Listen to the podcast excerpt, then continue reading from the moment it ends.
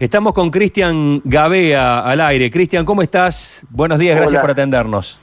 ¿Cómo están Sergio Luchi? ¿Qué dicen? ¿Todo bien? Bueno, acá estamos Todo bien, bien. todo este, eh, eh, ¿en, qué, ¿En qué momento de tu vida decidiste eh, que estabas en una jaula de oro? ¿En qué momento te sentiste así? Eh, mira, hay, hay épocas en la vida de todos nosotros, no sé si les pasa a ustedes y los que están escuchando, que, que vas este, dándote cuenta dónde estás, hay cosas que te gustan, cosas que no tanto, pero vas postergando decisiones de cambio. Y de alguna manera te, te habituaste a lo que te está sucediendo, te sentís cómodo, este, sentís un montón de obligaciones y decís, es probable que no cambie, ¿no? Esto no es lo que me gusta hacer, pero bueno, el costo del cambio es tan alto que mejor sigamos con esto, que es por lo menos es lo conocido, ¿no?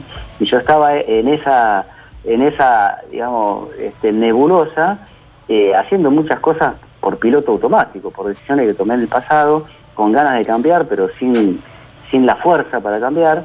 Este, estaba a punto de cumplir 50 años. Y no sé por qué Claro. lo- lo- los cumpleaños que terminan en cero parece que no- nos ponen ahí frente al espejo más que si terminan otro número, ¿no? Bueno, vos sabés que yo me identifiqué con eso porque una gran decisión profesional de mi vida la tomé con la crisis de los 50. Nunca tuve otras, ni en los 30 ni en los 40, pero en los 50 sentí que se me venía el mundo encima y dejé un trabajo que era mi jaula de oro. Mira, mira, estamos, estamos parecidos Por- entonces. Por eso me identifiqué. Lo que pasa, y yo me hice una. eh, El día, el día que, que- que decidí hacerlo, me hice una caminata por el Cerro de los Gigantes, un trekking, pero lo hice guiado despacito y tranquilo. Lo tuyo fue realmente impresionante. Contame cómo de la jaula de oro pasaste al maratón este tan exigente. A, a mí me gusta correr desde hace muchos años y era parte de mi terapia, ¿viste? De mi, de mi manera de, de estar en el mundo. Cada vez que salía a correr volvía más tranquilo, ¿viste? Era, era mi antídoto del muchos años. Pero en el 2010 hice la ultramaratón del Champaquí, como decías vos recién, que era la primera vez que se hacía ahí alrededor de- del cerro, saliendo del valle tras la sierra de San Javier y recorriendo 80 kilómetros, haciendo cumbre y bueno, pasando por unos lugares que son hermosos, ¿no? Toda esa zona de la sierra es, preciosa. Y me fui con un amigo, sin saber mucho, entrenado, sí, pero nunca había hecho una distancia tan grande. Este, y bueno, y para hacer un, un cuento largo, más corto, este, se hace de noche, eh, ya había hecho 60 kilómetros, eh, era una noche sin luna, me acuerdo, una noche de septiembre del 2010, noche sin luna, muy fría, y en una parte del recorrido, este, ya completamente oscura, lo- los corredores tenemos una linterna frontal que alumbra 3 metros más o menos para, para adelante, después no ves nada, es si fuera un tubo de luz y el resto es oscuro.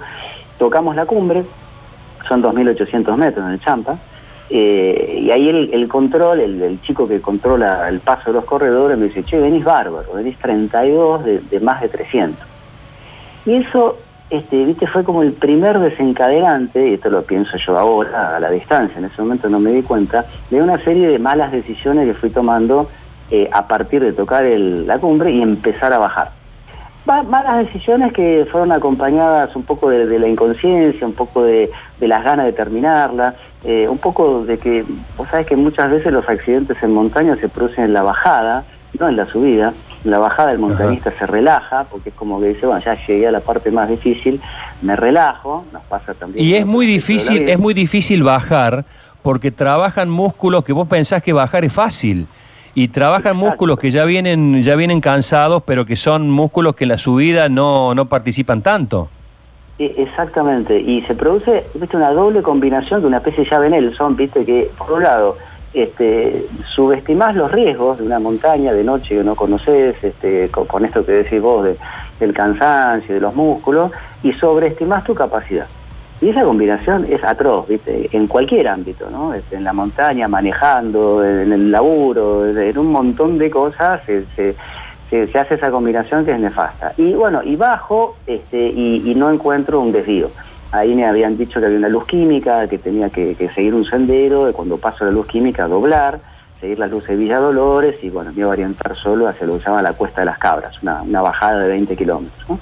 La cuestión es que yo sigo de largo esa luz química, este, interno en un sendero abrupto, eh, no sé si alguno anduvo en montaña, te, te das cuenta cuando hay un sendero que está transitado y otro que no tanto, pero esta Claro. montaña tiene muchos senderos, o sea, no, no es una calle, digamos, ¿no? Hay muchísimos senderos que se van abriendo. Yo seguí uno este, que estaba muy tosco, muy, muy difícil y en pendiente bastante abrupta, y yo me doy cuenta que no es el sendero adecuado.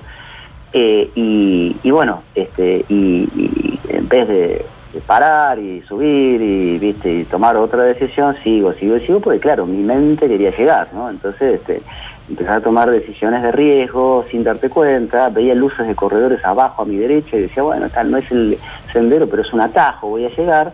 Y bueno, para hacerla corta, este, llegó, llego a un lugar en que no sé qué pasó porque lo tengo borrado, este, pero me caigo, me caigo en un barranco de 25 metros, eh, caigo profundo, eh, golpeo contra algo, algo sólido, y la linterna vuela y me quedó oscura, completamente oscura en un lugar que me daba la impresión de que era muy peligroso, porque la caída la había sentido en todo el cuerpo, esa sensación, viste, que tenés de uff, vacío, golpe y, me quedo oscura. Y, bueno, y ahí, este, imagínate, en mi cabeza este, no quería estar ahí, me enojé con la situación, me peleé con la situación, tendría que haber doblado, tendría que haber hecho esto, lo otro, qué sé yo, hasta que en un momento, no sé cuánto tiempo pasó, yo digo, pasé a modo supervivencia, es un clic nos pasa a todos esto, que si sigo peleándome con lo que está pasando, probablemente este, siga así toda la noche, y entonces me puse en modo supervivencia, este, bajé un cambio, empecé a buscar ropa seca, piensen ustedes que hace mucho frío, ahí esto estaba a dos mil y pico de metros, este, habían 3, 4 grados, y entonces me dispongo a pasar esa noche y esperar que a la mañana siguiente vea el, camino de salida. fue una noche larguísima, y cuando amanece veo que estoy colgado en un precipicio con 100 metros de vacío a mis pies y una, y una subida de 25 metros, casi vertical hacia arriba. No, no podía salir. Y, en ese momento, ¿qué, fue lo que, digamos, hay alguna, alguna fuerza interior, algo en lo que vos pienses que, te, que te activa, digamos, cuando, porque me imagino que en un momento habrás empezado a sentir terror? Sentí al mismo tiempo dos cosas completamente opuestas, ¿no? Cuando me di cuenta que estaba en un pequeño, una pequeña repisa, una pequeña cornisa, imagínate, de, 30, 40 centímetros de ancho por un metro de largo, y yo había caído ahí justo, si no hubiera rodado hacia abajo, eh, me, dio, eh, me dio pánico de estar ahí por, por ver el vacío, imagínate el, vacío, es como estar, qué sé yo, no sé, en, la punta de un edificio, este, me dio pánico y a la vez me dio alivio estar ahí. Era el último promontorio de la montaña antes de, caer y esa sensación de pánico y alivio no la volví a sentir más en mi vida, espero no sentirla nunca más en mi vida, porque es una mezcla este, de, extremos, ¿no? Este, de, uy, si hubiera caído un metro para la izquierda me mataba, y a la vez qué suerte que estoy acá, porque esto por lo menos detuvo la caída. El tema era que yo no podía salir solo, para abajo no podía ir, para arriba tampoco, y ahí me di cuenta de algo, que es que a veces los problemas nos metemos solos, pero este, necesitamos ayuda de otros para salir. Y esto fue tal cual. Yo me, empecé a, gritar, a pedir auxilio, a tocar el silbato, este, a, ponerme en este modo supervivencia. Tenía agua, había un chorrito de agua que caía desde arriba de la montaña. Eso me, dio la posibilidad de subsistir, ¿viste? Porque sin agua este, no, no puedes estar mucho tiempo. Tenía comida, los corredores salimos con geles, ¿viste? Con cereales, qué sé yo, pero no tenía hambre porque se se te cierra el estómago. Y bueno, y estaba ahí este, esperando un poco que, me rescaten, este, pero pasó todo ese día y pasó la noche siguiente. Y pasó el día siguiente, y ya llevaba cuarenta y pico de horas, ahí este, con la sensación de, bueno, Imagínate, por tu mente pasa, salgo, no salgo, este, me rescatan, no me rescatan, esto se cae. ¿Pensabas en los tuyos, en tu familia, si te morías, a quienes dejabas? Eh, no, no, sentías un poco, a ver, perdóname la expresión, un poco ridícula esa forma de morir, si, si, si, si, fuera, si fuera ese el pensamiento? Eh, y sí, te pasa todo eso. Yo pensaba mucho, mira, es, es interesante la pregunta, porque cuando pensaba en mi familia, este Mirá, mirá qué interesante, cuando pensaba en ese momento me daba fuerza, pero a veces me angustiaba mucho, porque yo estaba bien ahí, podía este, aguantar, pero ellos no sabían, y ya seguramente estaban preocupados, no había llamado, no sabían nada de mí, y a la vez me daba cuenta que si seguía pensando en eso, mi, poca energía se disipaba. Y entonces dejaba de pensar, ¿viste? Me parece loco esto, ¿no? Pero me daba cuenta los pensamientos que me daban energía y los que me sacaban energía. Y como no podía hacer nada, decía, bueno, mando el pensamiento este, que estoy bien, espero que lo tomen, porque necesito cada gramo de energía para esta situación. Pero lo que sí pensaba era la cantidad de... Mira, es muy interesante la, qué te pasa a vos eh, en, situaciones así complicadas. Y yo les digo algo. Yo no pensé ni un segundo en el precio del dólar, eh, en la bolsa, en, los viajes que, que, podría haber hecho, en el auto que me podía haber cambiado. No pensé un solo minuto. En lo único que pensaba eran las sobremesas que tenía con mi familia, por qué no las había aprovechado más y lo único que quería era volver a esa sobremesa, viste que no hablas de nada, pero hablas, de todo, y decís saber qué hiciste en el día, que ese intercambio que decís, va, es cosa de todos los días, pero es maravilloso. Yo pensaba solo en eso. Sí, eh, bueno, te traigo al presente. Eh, esta experiencia única que has vivido en el límite de la vida, eh, ¿cómo te posiciona en esto que nos pasa a todos, ¿no? que es una cuestión planetaria del virus. A vos te tocó estar allí, en ese balcón, en ese momento clave, pero me gustaría saber, Cristian, cómo te posiciona y cómo observas vos que te afecta esto eh, del coronavirus y cómo le afecta al resto de los mortales. Mira, eh, sí, es buenísimo. Yo digo en chiste, viste, que, fui este, el, uno de los primeros que hizo cuarentena involuntaria, viste, que tuve dos días y dos noches ahí en, en el Champa. Eh, y yo lo que aprendí ahí, viste, es que todos nosotros nos contamos un cuentito en la cabeza. Pasa que pocas veces somos conscientes de ese cuentito.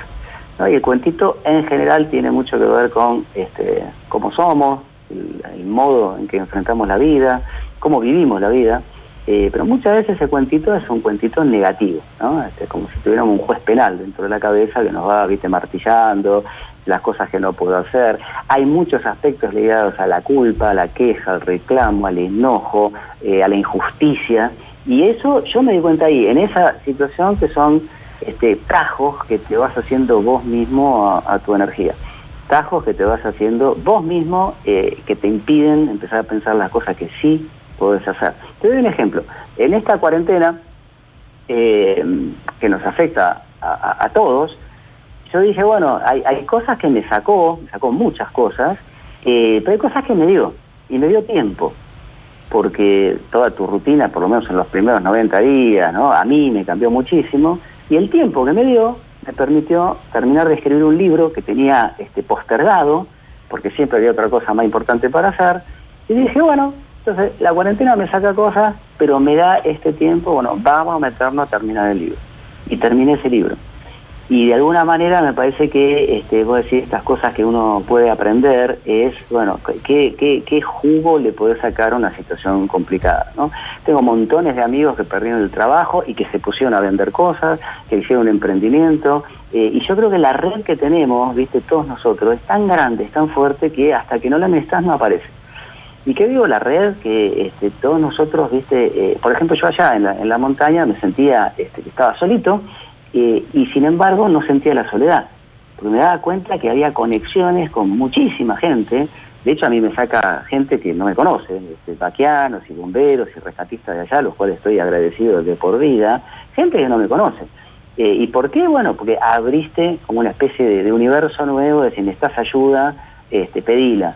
Esa es otra lección, me parece, de la cuarentena, ¿viste? pedir ayuda. ¿no? Este, a todos nos cuesta un poquito pedir cosas, este, uy, me la darán, me, la merezco, no me la merezco. Este. Y me parece que vos te abrís, cuando tocas el silbato, por así decir, ¿viste? en situación de emergencia como la que estamos, las cosas empiezan a moverse. Me parece que es el protagonismo de cada uno, este, diciendo, no es que no importe la situación, ¿viste? yo no soy un no soy un negado, la situación es complicadísima, la situación es difícil, eh, pero no es imposible. Eh, los que se pueden mover, los que pueden empezar a pensar y sobre todo abrirse a la red, ¿viste? abrirse a la red de contactos, de amigos, de desconocidos. Es impresionante, vos das un paso y, vienen 10 pasos hacia vos, digamos, ¿no? Pero hay que salir un poco de la cosa esta de víctimas, ¿no? Del, victimario. Está bien. De todos, de todos modos, me queda, me queda una, una última que acá colabora un compañero desde la producción a través de WhatsApp. eh, eh hay una tranquilidad tuya que seguramente se habrá ido eh, acomodando con el paso del tiempo. Eh, en ese momento eh, tuviste tu descarga, lloraste, gritaste, puteaste, algún momento de explosión. Eh, me, viene a la memoria la, historia esta que se convirtió en película del, ciclista que termina cortándose el brazo a sí mismo.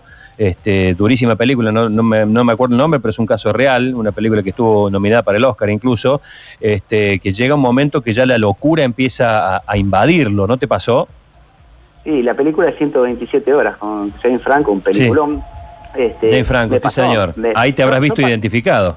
Sí, sí, sí, yo tuve menos horas y menos dramático que, el protagonista, pero, pero es así, estás en un lugar que no querés, ¿no? Estás en un lugar que no querés, querés salir y te peleas. Y, la desesperación que mencionás vos es cuando no aceptás lo que te está pasando. A mí me pasó, ¿eh? Pasó todo el tiempo, yo tenía una especie de montaña rusa de emociones, ¿viste? Decías, voy a salir, me van a sacar, no voy a salir nunca más, se va a caer, me voy a matar, de manera tonta de morirse.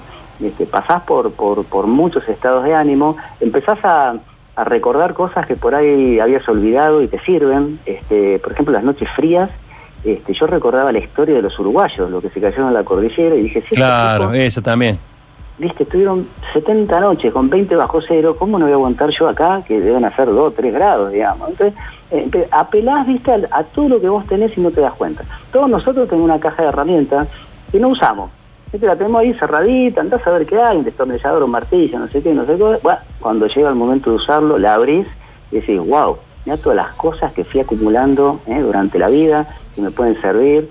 Y me parece que esto que decías vos de, la cuarentena, dice, bueno, eh, abramos la caja de herramientas, no repasemos qué es lo que hay, qué recursos tenemos, qué podemos hacer, porque ahí sí, viste, la, la cosa es difícil, pero, pero a veces nosotros lo hacemos más difícil. Está bien. Bueno, nos quedamos con esta reflexión, Cristian. La verdad que valía la pena. Fue un 11S lo tuyo, ¿no? Sí, un 11S. Tal Tuviste tu propio 11S, tu propio 11 de septiembre. Te mandamos un fuerte abrazo, Cristian, y gracias por, por sacarnos un poco de esta rutina dura que estamos viviendo. A ustedes, perdón, y te cierro con algo. Me considero cordobés, eh, de, segunda adopción. Eh, 10 años he cumplido, así que ¿Qué te parece? un gran abrazo. ¿Qué te parece? Bienvenido, con provinciano. Bueno, abrazo grandote para todos. Un abrazo.